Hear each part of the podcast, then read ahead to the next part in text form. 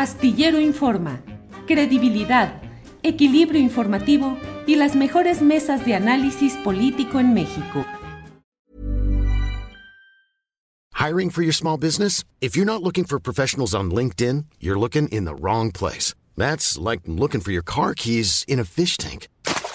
LinkedIn helps you hire professionals you can't find anywhere else, even those who aren't actively searching for a new job but might be open to the perfect role. In a given month, over 70% of LinkedIn users don't even visit other leading job sites. So start looking in the right place. With LinkedIn, you can hire professionals like a professional. Post your free job on linkedin.com slash spoken today.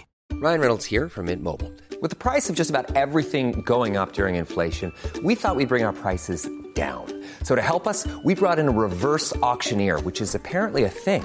Mint Mobile unlimited premium wireless. Ready to get 30, 30, bit to get 30, bit to get 20, 20, 20, bit to get 20, 20, bit to get 15, 15, 15, 15 just 15 bucks a month. So, Give it a try at mintmobile.com slash switch. $45 upfront for 3 months plus taxes and fees. Promo rate for new customers for limited time. Unlimited more than 40 gigabytes per month slows. Full terms at mintmobile.com. Carlos, buenas tardes. Tu micrófono, tu micrófono. Por ahí va ahorita, ya. Ya está ahí. Ya. Sí, no hay ¿Cómo problema. ¿Cómo estás? Buenas tardes. Bien, Carlos, buenas tardes. Carlos, pues eh, leyéndote, viendo lo que escribes, lo que tuiteas, y te quiero pedir que nos eh, ayudes, que nos des tu opinión, que nos ayudes a tratar de entender lo que sucede en el papel de las agencias de Estados Unidos en México, eh, la respuesta del propio presidente de la República antes de su eh, problema de salud, del contagio del COVID, respecto a que México no quiere intervencionismo y no quiere ayuda, entre comillas, de nadie. En estos días incluso estaba programada la visita de varios enviados del gobierno de Estados Unidos para supervisar cosas relacionadas con fentanilo y otros temas delicados. ¿Cómo vamos en todo esto, Carlos? Bueno, la- las declaraciones del presidente y, digamos, los últimos rifirrafes entre la DEA y el gobierno de México son solo un episodio más de varios a lo largo del sexenio de confrontación entre unos y otros. El gobierno de México ha sido renuente a la cooperación con la DEA, que no quiere decir a la cooperación con los Estados Unidos. El gobierno de México ha sido renuente a aceptar cierto intervencionismo de la DEA en particular. Y ha habido varios, insisto, varios episodios, desde la FER Cienfuegos hace ya casi tres años hasta el día de hoy, que dan muestra de que la relación entre la DEA y el gobierno de México está probablemente en su peor momento, al menos desde 1985, eh, cuando sucede el caso Camarena. Eh, en los últimos sexenios la relación había sido más bien positiva, sobre todo durante la administración del presidente Calderón. Comienza a descomponerse en la administración de Enrique Peña Nieto y hoy está, insisto, en su punto más bajo. Hay eh, signos políticos de uno y otro lado que intentan dar presión, intentan presionar a la contraparte. Esto no solamente ya es tema de la DEA, sino, de la, eh, sino del Departamento de Justicia, en donde está inserta la DEA, ¿no? Y una muestra de esto, me parece que lo hablamos eh, tú y yo aquí hace un par de semanas, fue que cuando volvía el canciller Ebrard, cuando volvía Rosa Isela Rodríguez des, después de su reunión en Washington, al día siguiente viene la declaración de la DEA en el sentido de que habían infiltrado al cártel de los Chapitos, ¿no? Pudieron haberlo hecho allá, pudieron haberlo hecho de manera combinada, y sin embargo Estados Unidos toma la decisión de anunciarlo de forma unilateral, eh, coartando también la confianza que debería haber entre dos socios comerciales y poniendo presión al gobierno mexicano. La respuesta del presidente López Obrador ya la conocemos y es otra vez confrontativa, ¿no? Entonces, insisto, estamos en el peor momento de la relación México-Estados Unidos en materia antinarcóticos y en lo que refiere a la cooperación sobre este tema. Ahora, Carlos, eh, ¿qué esperar de todo este desarrollo en un momento en el cual el propio Joe Biden anuncia su propósito de reelegirse, Donald Trump empuja con la bandera siempre del muro y de los uh, migrantes que invaden su país? Y en todo este tema, ¿qué tanto puede realmente México eh, defenderse de este intervencionismo que parece que puede ser un platillo electoral en el menú de Estados Unidos? En, la carrera de Relaciones Internacionales, eh, particularmente en el CIDE, donde vemos y estudiamos mucho América del Norte, digamos, la principal clave para entender la relación entre México y Estados Unidos es no entender a Estados Unidos como solemos decir un ente monolítico. Estados Unidos es está, lleno de confrontaciones, de peleas burocráticas, de actores estatales y no estatales que todo el tiempo están luchando entre sí para eh, ser dominantes. La política exterior de Estados Unidos es ante todo una política de fragmentación, en donde hay, insisto, intereses contrapuestos. Eh, por lo que sabemos y lo que conocemos, el presidente Biden no es necesariamente un aliado de la DEA, el Departamento de Estado no es un aliado de la DEA, la DEA es una suerte de enclave dentro del Departamento de Justicia que avanza la política más dura, más conservadora, más antirreformista y que tiene tantos enemigos en Estados Unidos como en México. Eh, la, administración de Biden ha hecho muchos cambios en la DEA para intentar acomodarla a sus intereses, muy, de forma muy semejante a lo que intentó hacer Jimmy Carter en su momento con la propia DEA, a punto de, de desaparecerla. Recordemos aquí para el público que mientras la posición federal del gobierno de Estados Unidos frente a las drogas sigue siendo prohibicionista, a nivel local hay más de 20 estados que ya han avanzado de maneras distintas en su reforma a la política de drogas no solo con la marihuana, sino con otras drogas sintéticas, ¿no? Tienen esta brecha política prohibicionista muy alta, ¿no? Eh, a nivel federal, y sin embargo son incapaces siquiera de aplicar la ley en, eh, en, algunos estados en Estados Unidos. Entonces, lo que tiene que hacer México, lo que me parece que es la, la mejor manera de proceder, es buscando aliados dentro de Estados Unidos que entren en conflicto con la DEA, es decir, los enemigos de sus enemigos que sean nuestros amigos y con ellos conversar, con ellos dialogar, con ellos intentar generar políticas propositivas en las que se persigan intereses binacionales. Lo que México no puede hacer y no debe seguir haciendo, y esto es quizás el punto central de esta intervención, es aceptar la agenda de los Estados Unidos como propia. México tiene como prioridad una agenda distinta. La prioridad mexicana tiene que ser evitar el derramamiento de sangre en territorio mexicano. El objetivo de Estados Unidos es, evitar que entre el mayor número de droga posible a Estados Unidos. Y a veces esos dos objetivos, Julio, se contraponen y México tiene que priorizar los suyos a una costa de entrar en conflicto con la DEA. Y eso me parece que el presidente López Obrador lo ha entendido bien. Y en ese sentido es que se explica parte del conflicto que tenemos hoy ante nuestros ojos. Evitar el derramamiento de sangre en México, Carlos Pérez Ricard, es un poco la, eh, la concreción de la política de abrazos no balazos, es decir, evitar que haya en México actos represivos que exacerben la violencia de por sí desbordada de los grupos del crimen organizado en nuestro país? Me parece que abrazos no balazos es una, es una buena frase. Intenta generar ciertas narrativas, ciertos diálogos. No necesariamente se aplica eh, a rajatabla en la política federal. Está combinada también de otras dinámicas. Pero sí en el fondo el interés es que en búsqueda o en la búsqueda de evitar que lleguen las armas, eh, que lleguen las drogas a Estados Unidos, tú no puedes ocasionar un problema secundario, que es el problema de la criminalidad que se ocasiona no por el consumo de drogas, no por consumo de drogas, sino en, el intento de evitar que la droga llegue allá. Eso a la DEA y Estados Unidos le importa muy poco. Para ellos las métricas son muy claras. Detener la droga en la frontera sin importar lo que pase en el camino. El interés de México no puede ser ese. El interés de México en su política de drogas tiene que buscar un óptimo perfecto. El óptimo tiene que ser evitar el problema de salud que ocasionan las drogas y por tanto generar políticas de salud para que el menor número de personas consuman estas sustancias y por otro lado evitar, mucho más importante, evitar el derramamiento de sangre como consecuencia, como consecuencia directa de estar peleando contra un mercado criminal que no se puede detener. Esa es la defensa que tiene que estar haciendo el gobierno mexicano ante todo.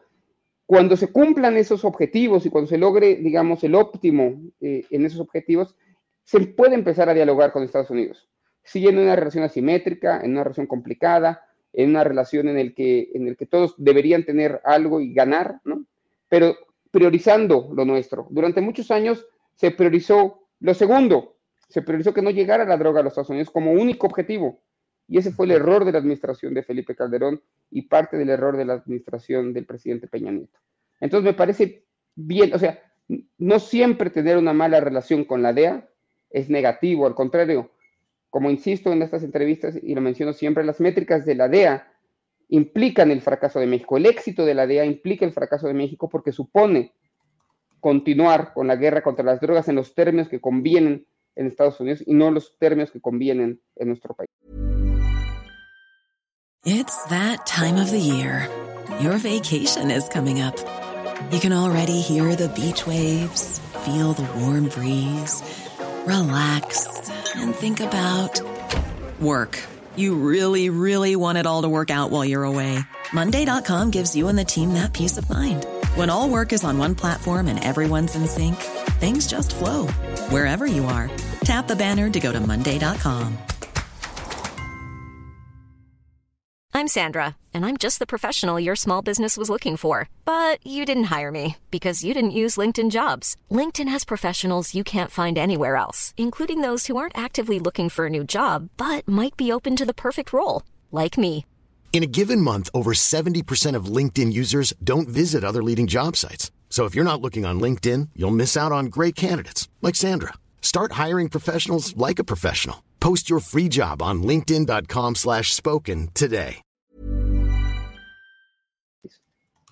Eh, Carlos Pérez Ricard, el gobierno de Joe Biden tiene en jaque al gobierno mexicano luego de iniciar procesos o iniciar eh, cursos judiciales contra 28, si no me equivoco, 28 personas relacionadas con el cártel de Sinaloa. Es decir, hay una acometida más fuerte que nunca del gobierno actual de Estados Unidos contra México en esta materia que puede pues el propio presidente de la República tuvo una, una intervención en Veracruz en la cual fue muy enfático y muy enérgico en decir que no se habría de permitir ningún tipo de intervención armada extranjera en México. ¿Qué tanto estamos en esos escenarios, Carlos? Julio, yo lo leo eh, desde una óptica electoral. En Estados Unidos y en México van a ocurrir elecciones eh, en 2024. Esto no pasa siempre, por cierto, esto pasa solo cada 12 años en que las elecciones en uno y otro país convergen eh, en un mismo año. Lo que, lo que veo yo leyendo la prensa estadounidense y hablando con algunos amigos es que el gobierno de Biden necesita hacerse hacia la derecha, necesita tomar parte del discurso conservador para no perder esta narrativa. Antes del anuncio de la DEA y de, y de los juicios que van a seguir eh, los tres, cuatro semanas atrás habíamos tenido un montón de congresistas estadounidenses presionando al gobierno mexicano con de invasión, incluso congresistas que uno no, no ve de, en la extrema derecha, sino que normalmente estarían situados más en el centro, están llamando a acciones mucho más eh, radicales. Lo que hace es no dejarles todo ese, ese y entonces se, recorre un poquito para el centro para no verse tan perdido en esa discusión. No es el presidente Biden, es más bien una narrativa que viene desde la ultraderecha y la derecha estadounidense que provoca un corrimiento eh, del presidente Biden hacia el centro.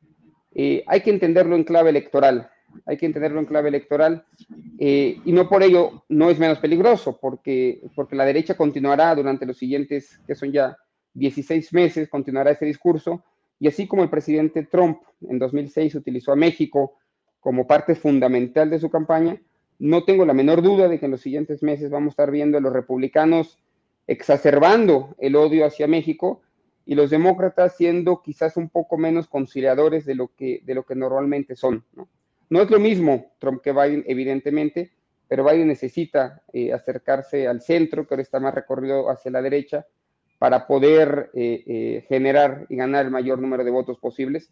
Y en el marco ya de su anuncio por correr las elecciones eh, como candidato en las siguientes elecciones, veo este tipo de, de, acciones como, como eso, como en clave electoral. Carlos, me quedé reflexionando en lo que planteas de que el éxito de la DEA implica un fracaso de México y me pregunto, La DEA se ha convertido en un instrumento de presión y de distorsión en la relación de México y Estados Unidos, uno. Y dos, ¿qué debe hacer el gobierno de México específicamente respecto a la DEA?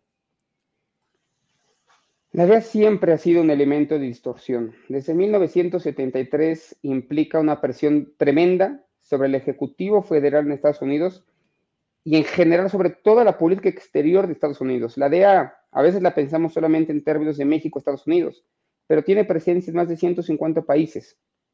Agentes de la DEA funcionan y operan de manera ilegal en, todo el mundo. No quisiera hacer promoción, pero el año, el año pasado publiqué este libro, 100 años de espías y drogas, la historia de los agentes de Estados Unidos en México, en el que doy cuenta de más de 100 años de operación, no solamente de la DEA, sino de sus agencias predecesoras. Y en el libro creo que hilo fino en entender las lógicas económicas y burocráticas que tiene la guerra contra las, eh, drogas. Las pensiones de los agentes de la DEA, los automóviles, las patrullas, eh, absolutamente todos sus recursos están pagados este, en esto que hemos llamado la guerra contra las drogas. Ellos son los menos interesados en detener el problema porque viven precisamente del problema. Un poco, para hacer el símil, quizás un tanto exagerado, así como, como la Iglesia Católica vive del pecado, la DEA vive de la prohibición, ¿no? Y entonces ellos tienen que llegar con muy buenos datos, con muy buenas métricas en términos de confiscaciones, en términos de arrestos, en términos de indictments, como los llaman allá. Mientras más tengan, ¿no? Mientras mejoren esas métricas, eh, más recursos van a tener para su, propia, para su propio beneficio, ¿no? O sea, eh, van, van, funcionan casi como, como, como, como una escalera que no tiene fin, y ahí la víctima, las víctimas, eh, son los gobiernos que están cooperando con ellos. Porque, insisto, no importan los muertos, ¿cierto? Lo que importan son las métricas. Mientras más capos tengan eh, en su haber, mejor para ellos, pero ellos no entienden o no quieren entender que la muerte de un capo, no necesariamente muy violento, va a provocar que haya una lucha intestina en una organización, que vaya a haber más droga en los Estados Unidos fluyendo pero que vaya dinámicas violentas en México por hacerse del poder de esa organización. Eso no les importa. Lo que les importa es tener cada vez más confiscaciones y tener cada vez más arrestos para que el Congreso les siga dando más y más dinero. Es parte de lo que intento hacer en mi agenda académica, es, hacer énfasis en esto y subrayar el sinsentido que significa esto. A veces lo pensaba yo en términos de que eran consecuencias no deseadas, ¿no? Que era que, la muerte de 85 mexicanos al día acá es una consecuencia no deseada de todo esto. Pero después de 30, 40 años de guerra contra las drogas, me pregunto si realmente es una consecuencia no deseada o si simplemente no quieren ver eh, la realidad de lo que está sucediendo. Carlos, te agradezco como siempre la posibilidad de platicar y cierro solo preguntándote qué debe hacer el gobierno de México frente a la DEA. ¿Debe mantener una política de restricción y de confrontación, de sobrellevar las cosas, de entenderlo como un mal necesario? ¿Qué hacer, Carlos? A mí me gusta mucho eh, la política de confrontación, al menos en la parte narrativa que mantiene el gobierno de México con la DEA durante muchos años a la DEA se le permitió hacer y deshacer en México. Tenemos registros de drones de la DEA volando en territorio mexicano, de secuestros de agentes de la DEA en México, de asesinatos eh, eh, de agentes de la DEA en México. En mi libro documento participación de agentes en vuelos de la muerte, eh, aventando supuestos criminales al mar junto con militares. son, han sido parte de, la, de la dinámica de violencia en nuestro país desde hace muchas décadas. Entonces me gusta mucho la, narrativa del gobierno mexicano contra la DEA. Lo que no me gusta es que no se le lleve un paso más. Una cosa es, el discurso y otra, cosa, y, otro, y otra cosa es que México se atreva por primera vez, y esto quizás es lo que más me decepciona del el gobierno actual, en enarbolar una nueva política de drogas que se aleje del paradigma prohibicionista y que criminaliza como el que propone la DEA. Es decir, en el discurso todo bien, pero ya en la práctica el gobierno federal ha sido sumamente prohibicionista y no ha sido reformista en lo que tiene que ser reformista. Eh, hoy el gobierno de Petro está lanzando una nueva política de drogas, en Uruguay una nueva política de drogas, en Brasil se está intentando lo mismo y México parece que en los últimos cuatro o cinco años no hay discusión ninguna sobre cómo empezar realmente actuar sobre la legalización y regularización de ciertas sustancias, avanzar en políticas de lo que conocemos como harm reduction, que es reducción de daños, para que aquellos que consuman y van a seguir consumiendo, consuman de manera adecuada, eh, segura y que no les vaya a provocar eh, eh, un, un, infarto o una sobredosis después de consumo de 2 miligramos de fentanilo, por ejemplo. Ahí no hay avances del gobierno mexicano, en la narrativa muy bien, pero debería ser dar un paso más, ser un poco más radical, incluso en su accionar frente a la DEA y sobre todo frente al paradigma de la prohibición. Y ahí no vamos a dejar de quitar el dedo en el renglón.